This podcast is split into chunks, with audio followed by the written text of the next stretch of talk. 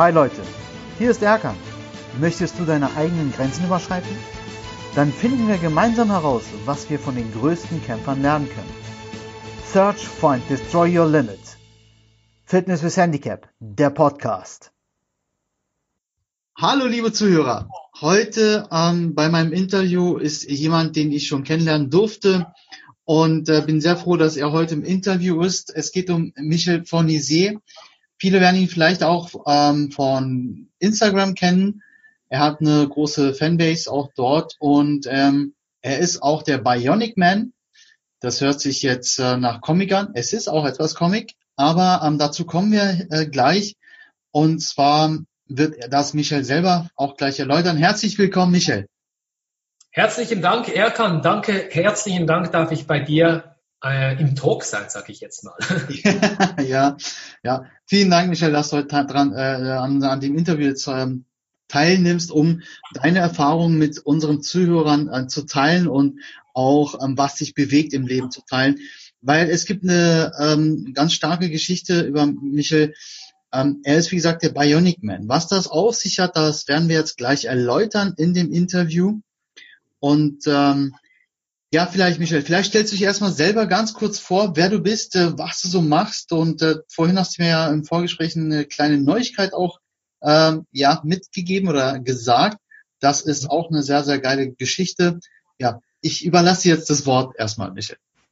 Genau, ich bin Michel Fornasier, komme aus der Schweiz, bin äh, 40 Jahre alt, bereits 40 Jahre alt und bin ohne rechte Hand geboren und trage seit jetzt viereinhalb Jahren ähm, eine bionische Handprothese, darum auch der Name Bionic Man.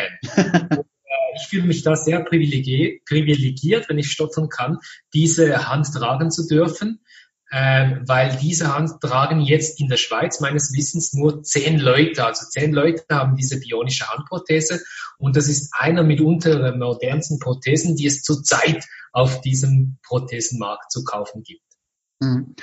Und ähm, bevor du aber deine Prothese bekommen hast, hast du ja eine sehr schwierige Zeit auch durchlebt. Und ich, ich meine, ich habe ja selber eine Behinderung an meiner Hand, aber ich habe meine Hand, was mir ja dann später durch einen Arztfehler ja zugefügt worden ist. Aber du bist ja so geboren worden und ähm, es gibt ja gerade in den, du hast ja auch Comics gemacht, also der Bionic Man, ähm, es gibt dich ja auch als Comic, was ja auch wirklich super illustriert ist und äh, super gezeichnet ist. Das erinnert sehr an die Marvel und DC Comics. Und da ist es ja auch so ein bisschen deine Erfahrung aus deiner Jugend, was da auch so ein bisschen wiedergespiegelt wird. Ja. Genau. Ja. Und ähm, wie, wie war das denn so für dich als Kind und Jugendlich, als heranwachsender Erwachsener dann später auch mit dieser Behinderung leben zu müssen, beziehungsweise ja halt mit einer Hand äh, im Leben zurechtzukommen?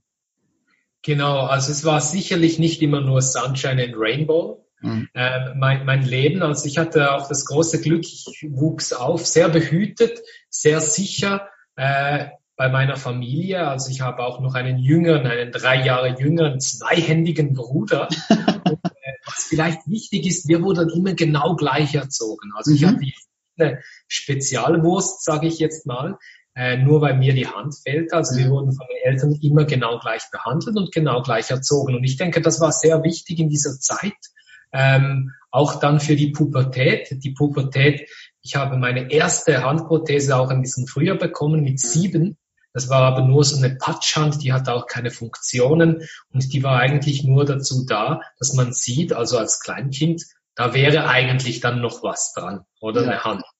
Und ich weiß noch, wo dann irgendwo, und die habe ich auch gar, gar nicht so, so adaptiert oder akzeptiert, diese Hand. Also die ist eigentlich mehr bei mir in der Lego-Schachtel verschwunden als am Armstumpf, weil sie mir wirklich mehr, das hat mich mehr behindert als genutzt. Und ich weiß dann auch ein bisschen später, wo dann die Mädchen interessanter wurden als die, als die Legos, also wo man dann die ersten Augen hatte. Ja. Ich war super, super schüchtern und sehr, ja nicht klar, gerade introvertiert, aber sehr ein schüchterner Junge. Und ich weiß noch, so um 12, 13 Jahre alt war ich damals. Und dann habe ich ein Mädchen getroffen, Julia hat die geheißen, und die hat nicht gewusst, dass ich keine rechte Hand habe. Also dass mir die rechte Hand fehlt. Und ich habe das auch lange, lange Zeit immer versteckt.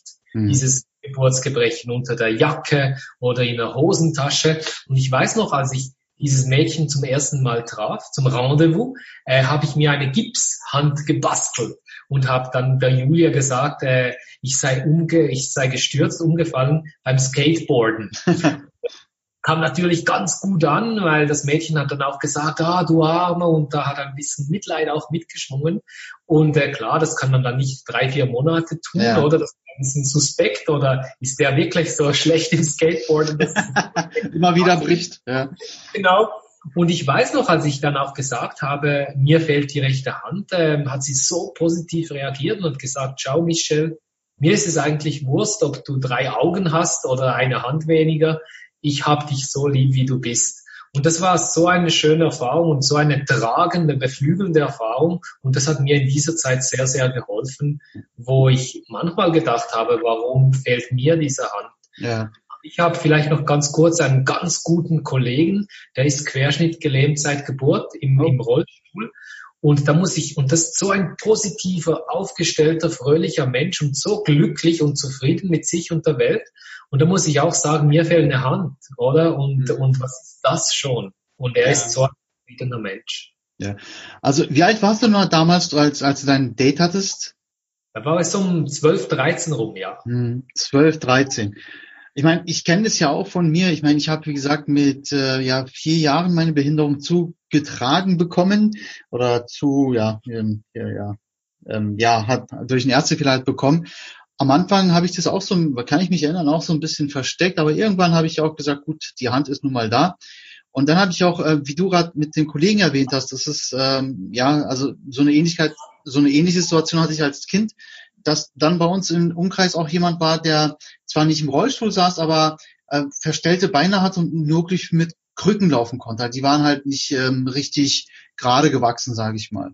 Und damals dachte ich immer, Mensch, ich kann ja wenigstens Fußball spielen, er kann es nicht. Ja. Deswegen, ähm, ja, also man soll, sollte dann halt auch mal seinen Horizont dann erweitern, beziehungsweise seine Augen öffnen und so ein bisschen mal auch links, rechts schauen. Da gibt es viel mehr Menschen, denen es vielleicht noch schlechter geht als einem selbst. Ja. Absolut.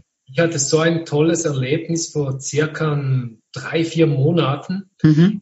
Äh, hier in der Schweiz, in, in, der, in der Region, wo ich auch wohne, hat es einen Unfall gegeben und da waren drei oder vier junge äh, Knaben, zwölf Jahre alt, und die haben Knallkörper in ein Feuer geworfen. Ja. Und diese Knallkörper sind explodiert und neben diesem Knallkörper äh, ähm, neben dieser Feuerstelle hat es eine Glasglocke. Und diese Glasglocke ist dann auch explodiert und ist im ganzen Raum rumgespickt, diese Glassplitter. Und einem Jungen hat es wirklich das linke Auge, der hat das linke Auge verloren an diesem Tag, ganz schrecklich. Mhm. Einem Jungen hat, hat es das Gesicht äh, zerschnitten, wirklich komplett zerschnitten, das Gesicht. Dem dritten hat es glücklicherweise nichts gemacht und dem vierten Junge, das war Jan, der hat an diesem Tag beide Hände verloren. Scheiße. Und das muss man sich wirklich vorstellen, da, da ist ein junger Mann mitten im Leben oder, oder das ganze Leben noch vor sich er geht morgens zur Schule mit beiden Händen und am Abend liegt er in einem Spitalbett und hat keine Hände mehr. Und die Mutter von Jan hat mich angeschrieben und gesagt, sie würde mich gerne treffen und um sich auszutauschen. Okay. Und, genau, und da habe ich gesagt, selbstverständlich äh, können wir das tun. Da haben wir gesprochen, gesprochen und ich muss sagen, ich habe noch nie so einen positiven, aufgestellten Menschen gesehen wie Jan. Also die Eltern am Boden zerstört. Klar, der Junge ihr Sohn hat beide Hände verloren. Ich meine, was denkt man da als mhm. Eltern? Oder ist er wirklich das Leben lang dann auf Hilfe angewiesen oder wird er sich integrieren können? Wird er eine Arbeit ausüben können irgendwann? Und der Jan hat gesagt, Mutter, du musst nicht traurig sein. Ich habe ja beide Hände, klar, ich habe beide Hände verloren, aber ich lebe ja noch. Und das sagt wirklich ein Junge, der kurz zuvor beide Hände und ich meine, ich habe noch eine Hand, er hat ja. keine. Und der ist so innovativ auch. Beispielsweise, wenn er ein Buch liest, ja. stellt er das Buch auf dem Buchrücken auf und bläst rein, um die Seiten rumzukriegen, also rumzublättern. Und, und er hat sich das irgendwo nicht aus einem YouTube-Channel beigebracht, sondern alles äh, fast instinktiv hat er sich das beigebracht und gelernt. Und äh, es war so ein berührendes Gespräch mit diesem jungen Mann. Und ich muss sagen, ähm, zwei, drei Wochen später hat die Mutter von Jan einen Brief geschrieben, hat sich bedankt für das Abendessen und den Austausch. Und dann hat Jan unterzeichnet auf dieser Karte. Und klar mit einer wackeligen Schrift, aber er hat den Stift in seine beiden Armstümpfe geklemmt und hat so seinen Namen Jan geschrieben. Und er hat auch gesagt, er kommt jetzt in die Oberstufe eingeschult und hat gesagt, ich will nicht in einer Sonderschule, ich will nicht in einer Sonderklasse, ich möchte das lernen, ich möchte mit meinen Klassenkameraden weiterhin beisammen sein und dieser extreme Lebenswille und diese positive Einstellung zum Leben, muss ich sagen, kann ich mir ein ganz, ganz großes Stück von Jan abschneiden. Klasse. Ich, ich finde auch den Roger Federer toll und diese ganzen Prominenten ja. und ich bin Fan von denen, aber am Ende des Tages muss ich sagen, äh, er kann, das sind die wahren Helden des Ja, definitiv. Man kann ja auf deiner Homepage auch ähm, die Unterschrift sehen von Jan. Da hast du ein Bild hochgeladen. Und genau. als ich das erste Mal gesehen habe, dachte ich, das wäre eine künstlerisch dargestellte Schrift. Muss ich wirklich sagen, das ist jetzt keine Spinnerei. Ich dachte so, wow, sieht irgendwie, hat was Künstlerisches, bis ich dann dahinter kam, was wirklich für eine Geschichte dahinter steckt. Und was ich, ähm, was du gerade gesagt hast, da möchte ich gerne mal kurz einhaken. Es gibt so diese ganzen prominenten und berühmten Leuten, Sportler. Na klar, das sind irgendwo Idole und auch vielleicht Vorbilder. Aber am Ende des Tages, wie du schon gesagt hast, das unterstreiche ich mit tausendprozentiger Überzeugung, sind es diese Leute, von denen du gerade auch erzählt hast, wie der Jan, auch wie du, für mich persönlich, am Ende des Tages sind das die Vorbilder, sind das die Helden des Alltags. Ja, und das, da, wir treffen täglich so viele Menschen, die eigentlich Helden des Alltags sind. Nur sind wir manchmal nicht in der Lage, es sehen zu wollen. Genau, da gebe ich hier 100 Prozent. Und das gebe ich sehr, sehr gerne zurück, das Kompliment, lieber Jan. Dankeschön. Vielen Dank. So, und ähm, was ich ja ganz stark finde, du hast ja eigentlich, ja, ich sag mal, vor fünf Jahren, wenn man es so sagen möchte, die Kurve gekriegt und gesagt, ich gehe jetzt vorwärts. Richtig? Genau. Genau. Erzähl mir mal oder erzähl uns mal bitte diesen Moment, als, als es quasi für dich dein Wake-up-Call, wenn wir es so nennen möchten, ähm, gab. Was war der Auslöser? Was war der Punkt, wo du gesagt hast, ich gehe jetzt als Vorbild und ich möchte den Leuten zeigen, dass man auch mit einer Hand viel erreichen kann und auch vielen Menschen helfen kann, die vielleicht das gleiche Schicksal haben. Was war dein Wake-up-Call, Michel? Ja, bei mir war es eigentlich so, ich war, ich war es irgendwo leid, ich war, ich war müde, das immer zu verstecken, mein Handicap, oder? Ja. Und äh, ist klar, ich bin, ich bin nie, ich war und ich bin auch nie gerne das Gesprächsthema gewesen, oder? Und wenn man da als einhändige Person in den Raum kommt oder irgendwo in der Öffentlichkeit sich bewegt, ist halt schnell mal irgendwo jemand, der sagt, ah, schau mal, der, der hat keine Hand oder den mhm. Einhändigen und so.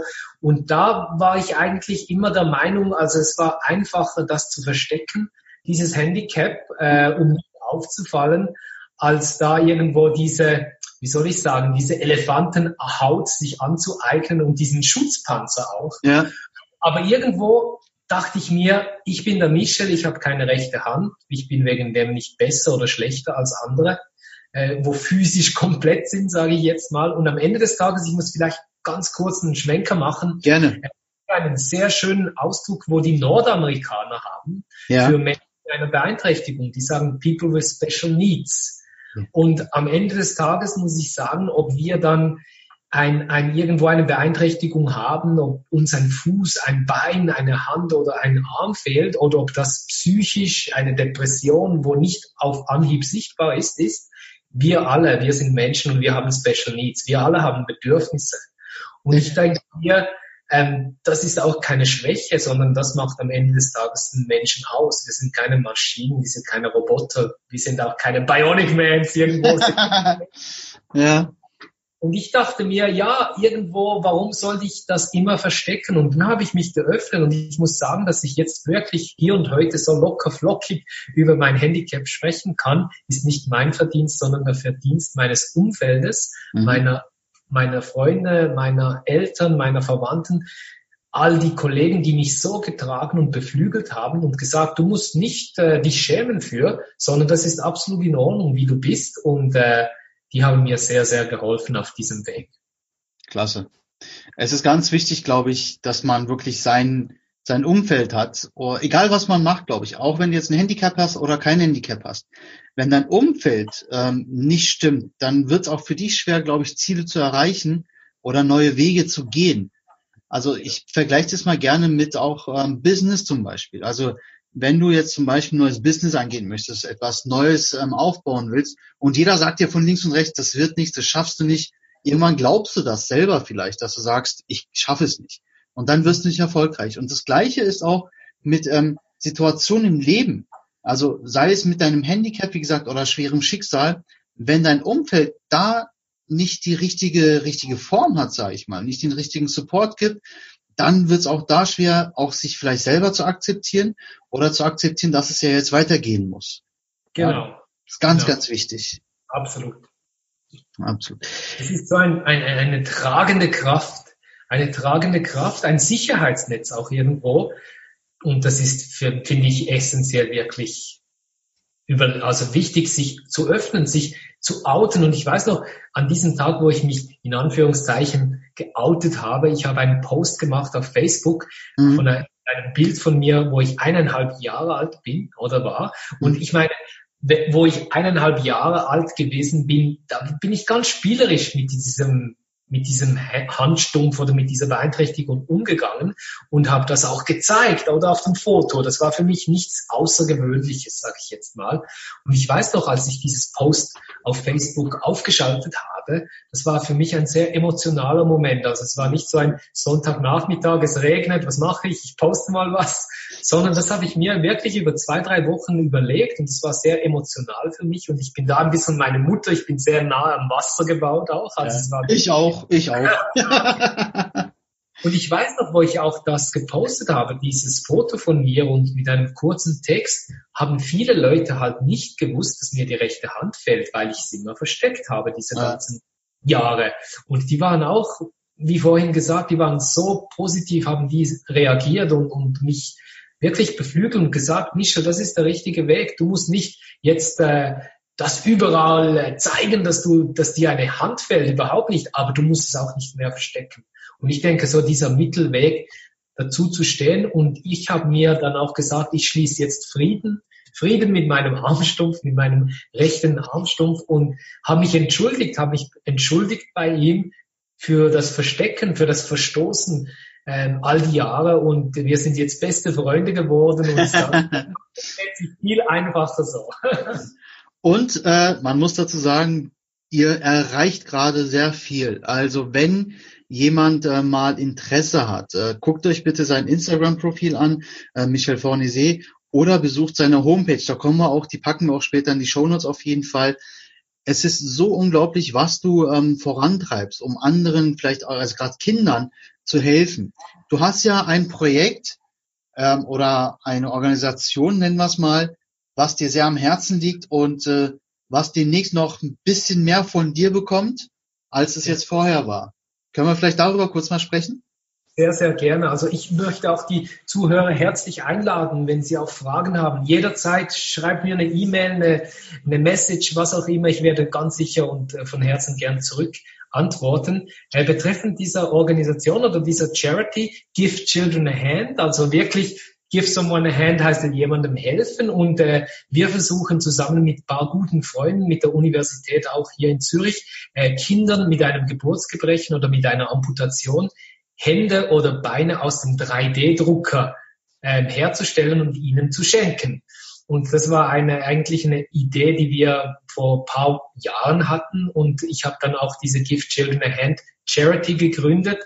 Und das hat eigentlich so gut funktioniert und stoß, stieß auf so großes Interesse, weil es auch sehr authentisch ist, weil mir auch die Hand fehlt und weil es mir wirklich am Herzen liegt. Also es ist nicht einfach so ein, wir machen jetzt so ein Halbjahresprojekt und dann ist dann gut, dann gehen wir move on oder das nächste, sondern das wird mich mein ganzes Leben begleiten. Und ich bin in der Lage so oder ich habe so Glück gehabt, auch mit meinem Umfeld, wie vorher angesprochen, und fühle mich so privilegiert, dass ich auch etwas weitergeben möchte. Das und wenn man dann so klasse, das ist so geil, ehrlich gesagt. Ich finde das so hammer, dass ihr das macht oder dass du das machst, dass das äh, Kindern einfach auch die Möglichkeit gegeben wird, sich dann nicht mehr, ähm, ich weiß nicht, fehlend zu fühlen. Und das ist echt Hammer. Ganz genau. Und wir hatten ein Projekt äh, noch nicht allzu lange her. Von, äh, es war ein Junge, sieben Jahre alt, aus der Innerschweiz hier und ihm fehlte die linke Hand. Und wir haben ihn überrascht, es war so ein Überraschungsmoment zusammen mit dem Fernsehen, ähm, haben wir ihm eine Hand ausgedruckt. Wir haben ihn ja. natürlich, Eltern waren eingeweiht. ähm, wir haben auch Maß genommen von seinem Armstumpf und haben, ein Amerikaner hat das designt, hat die ganzen Daten hier in die Schweiz geschickt und wir haben das in einem 3D-Drucker-Shop ausgedruckt, diese ganzen äh, Teile, diese ganzen äh, Finger und, und Gelenke und so zusammengebaut. Und die Farbe der Hand muss natürlich leuchtgrün sein, weil das die Lieblingsfarbe des Jungen ist. Ja. Und also Elemente eingebaut, wo im Dunkeln leuchten. Wow. Als er zum ersten Mal diese Hand getragen hat äh, und, und seinen Kollegen, also seinen Klassenschulkollegen gezeigt hat, wir haben ihn kaum mehr vom Keller äh, ähm, raufholen können, weil er immer weil die Hand so geleuchtet hat. Und das war so interessant und so ähm, so ein schönes Erlebnis, weil der Junge war eigentlich ein bisschen immer da ausgestoßen. Also Kinder können wirklich sehr direkt sein, auch ja. untereinander. Da können es zum Teil die falschen Sneakers sein, dann bist du schon der Außenseiter. Ja.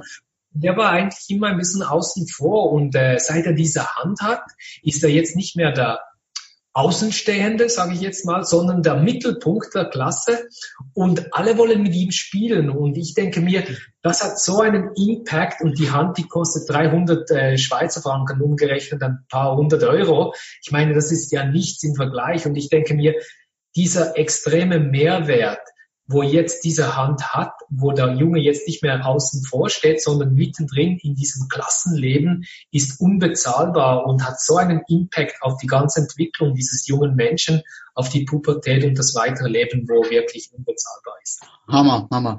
Es war bestimmt auch ähm, echt ein Wunder, ich glaube, ein unbeschreiblicher, wunderschöner Moment, also für alle Beteiligten, glaube ich, diese leuchtenden Augen des Kindes zu sehen, oder? Unbezahlbar. Und das war wirklich fast so ein metaphysischer Moment. Auch wenn ich irgendwo, ich hatte ein Projekt mit Handicap International, wo sehr stark in, äh, in Kambodscha tätig ist, so Kambodscha ja. sehr schlimm mit Minenopfer. Und äh, wenn man dann die Augen sieht eines Mädchen, das beide Beine verloren hat und zum ersten Mal, und das sind ganz rudimentäre Prothesen, das sind nicht High-End-Geschichten, äh, wenn dieses Mädchen dann zum ersten Mal ein paar Schritte gehen kann und wenn man dieses Funkeln sieht in den Augen, muss ich sagen, das ist alles ehrenamtliche Tätigkeit, absolut, aber das ist besser als jeder Paycheck am Ende des Tages. Das ist so viel mehr wert als Glaube alles. Genau. Und du widmest dich ja jetzt ähm, seit neuestem 100 Prozent diesem Projekt Give Children a Hand. Genau, ich arbeite, genau, ich arbeite zurzeit noch bei Save the Children. Es klingt fast alles gleich. Also mir liegen halt Kinder sehr am Herzen und äh, genau, ich möchte mich eigentlich mehr oder ganz diesem Projekt Give Children a Hand widmen. Ähm, momentan arbeite ich noch 80 Prozent bei Save the Children und ich habe mir wirklich gesagt oder ähm, zum Vorsatz genommen, dass ich wirklich 110 Prozent für Give Children a Hand zukünftig arbeiten möchte oder diese, diese, dieser Geschichte nachgehen möchte, weil ich gemerkt habe, es, es findet auch Anklang in der Bevölkerung, ja. in der Öffentlichkeit. Leute, sie wollen eigentlich auch ähm, einen Beitrag leisten, einen Beitrag an etwas Innovatives, an etwas, ähm, das hat auch sehr viel mit Design zu tun. Ich, es ist auch lustig, die Kinder sagen auch immer, äh, in einem gewissen Alter. Das ändert sich dann natürlich, aber so Kinder zwischen fünf und, und zehn Jahre, für sie ist es viel wichtiger, dass diese Handprothese aus dem 3D-Drucker ähm, cool daherkommt. Also die leuchten, die muss äh, farbig sein, die muss äh, für Mädchen glitzern. Das ist viel wichtiger als 510 Funktionen. Ja. Und nach einem gewissen Alter, dann äh, ist das Design nach wie vor wichtig, aber dann sind die Funktionen dann das Wichtige. Und das ist so etwas Dankbares, wenn du einem, einem Jungen oder einem Mädchen, das eine Beeinträchtigung hat, so eine Prothese schenken mhm. kannst. Und wie du gesagt hast, dieses Funkeln siehst. Und Kinder, die sind echt, das ist authentisch, diese Freude, dieses Strahlen, wenn sie irgendwo das erste Mal einen Becher Wasser von A nach B mit der linken oder rechten Hand, die nicht vorhanden war, bis anhin äh, bewegen können und, und förmlich ausflippen da muss ich sagen, äh, da stehe ich gerne morgens ein bisschen früher auf und arbeite abends ein bisschen länger für diese Sache. Ich habe jetzt eine Frage und die Frage stelle ich mal im Namen auch aller Zuhörer. Wie kann man dich und diese Organisation eventuell unterstützen? Genau, es gibt die Webpage, wie du vorhin angekündigt hast, also michelfornasier.com. Es gibt dann auch eine neue Webpage, Save the Children. Nein, nicht Save, jetzt sage ich es noch falsch. Ich bin so in Save the Children Mood. Ähm, givechildrenahand.com. Okay. Die eigentlich per Ende April, Anfang Mai wird die dann aufgeschaltet. Momentan ist einfach michelfornasier.com mhm. und Dort hat es ein Menü und das Menü heißt Herzensangelegenheit und dort finden eigentlich die, Zuh äh, die Zuhörer alle Informationen diesbezüglich, was momentan so up to date ist in diesem Projekt.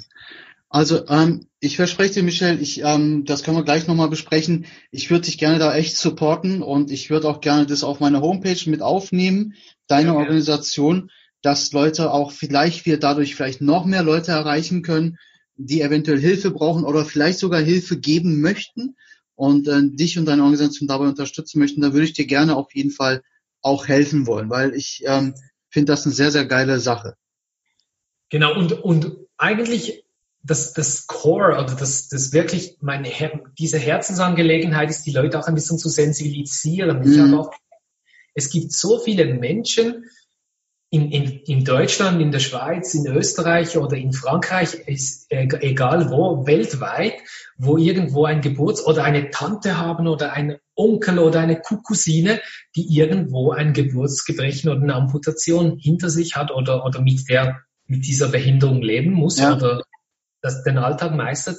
Und irgendwo ich, ich habe auch durch diese bionische Handprothese so viele tolle Menschen kennenlernen dürfen und äh, auch Menschen mit einer Beeinträchtigung. Und klar, es gibt Leute, die sagen, ich fühle mich auch ohne Prothese absolut äh, wohl und, und ja. irgendwo ähm, äh, zufrieden. Und das ist absolut legitim. Ich denke mir, am Ende des Tages muss jeder Mensch mit einer Beeinträchtigung selbst für sich entscheiden, möchte ich eine Prothese, nutzt sie mir was? Möchte ich eine Hightech-Prothese, möchte ich auch, ich sage jetzt mal in Anführungszeichen, eine, einen Haken, eine Zange oder Und am Ende des Tages muss das für sich, ja, das muss jeder selbst entscheiden. Und ich denke mir, ähm, genau am Ende des Tages sollte es einfach den größtmöglichen Nutzen bringen, den Alltag ein bisschen einfacher zu gestalten.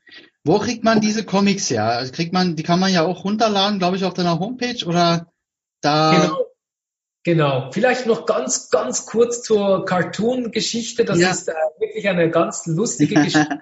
ja. damals bei Amnesty International noch gearbeitet habe, vor Save the Children hatten wir ein Projekt, das, ähm, es, es, das Ziel dieses Projektes war, ein Cartoon zu kreieren, wo es um Menschenrechte geht. Also, also ein Superhero, der die Menschenrechte schützt. Und da habe ich den David Bohler kennengelernt. Das ist äh, ein ausgewanderter Schweizer, der in äh, Kalifornien lebte. Und ähm, der ähm, Zeichner war bei DC Comics. Also der hat, der ist einer dieser Spider-Man-Zeichner.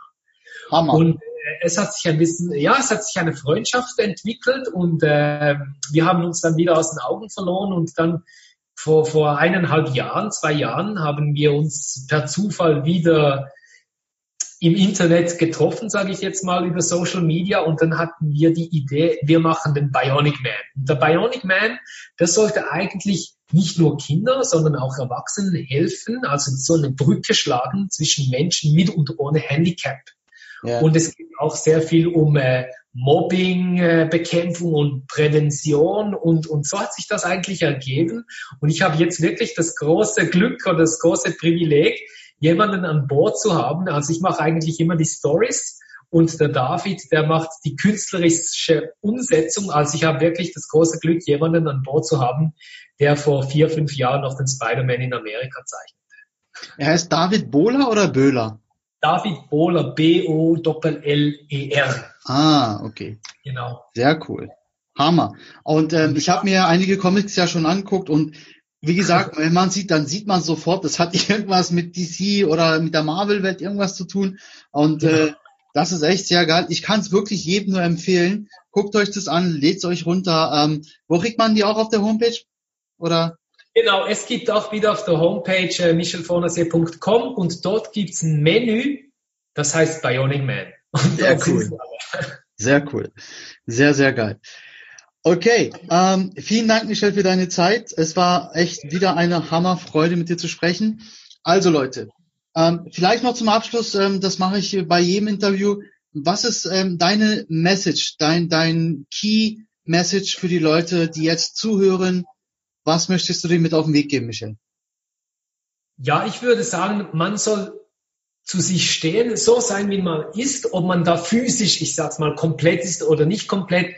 Ich denke, alles im Leben hat seinen Sinn. Es braucht manchmal auch eine gewisse Zeit, ein gewisses Verständnis, dass mit sich ins, dass, dass man mit sich ins Reine kommt. Aber im Endeffekt lädt es sich viel einfacher und alles geht ein bisschen leichter von der Hand, wenn man zu sich steht und äh, dem auch was Gutes abgewinnen kann. Vielen Dank. Leute, ich hoffe, ihr habt wieder viel aus diesem Interview mit rausnehmen können. Also, also Augen öffnen, steht zu euch und es gibt noch so viel andere, vielleicht wenn du selber von dir denkst, du bist am Ende, es gibt noch so viele andere Menschen, denen es vielleicht noch schlechter geht.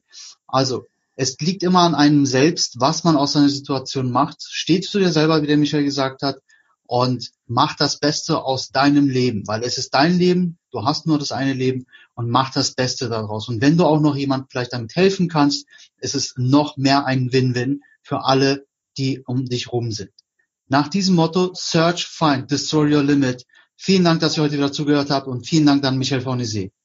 Herzlichen Dank, Erkan, und alles Liebe an die Zuhörer. Dankeschön. Wow, ich hoffe, du konntest dir ganz viel mitnehmen aus dieser Episode. Wir Kämpfer müssen zusammenhalten. Daher lass jetzt eine Bewertung auf iTunes da und besuch mich auf Instagram, meiner Homepage oder auf Facebook. Alle Links findest du in den Show Notes. Ich freue mich, dass du deine Zukunft in die Hand nimmst. Bis bald, dein Erkan.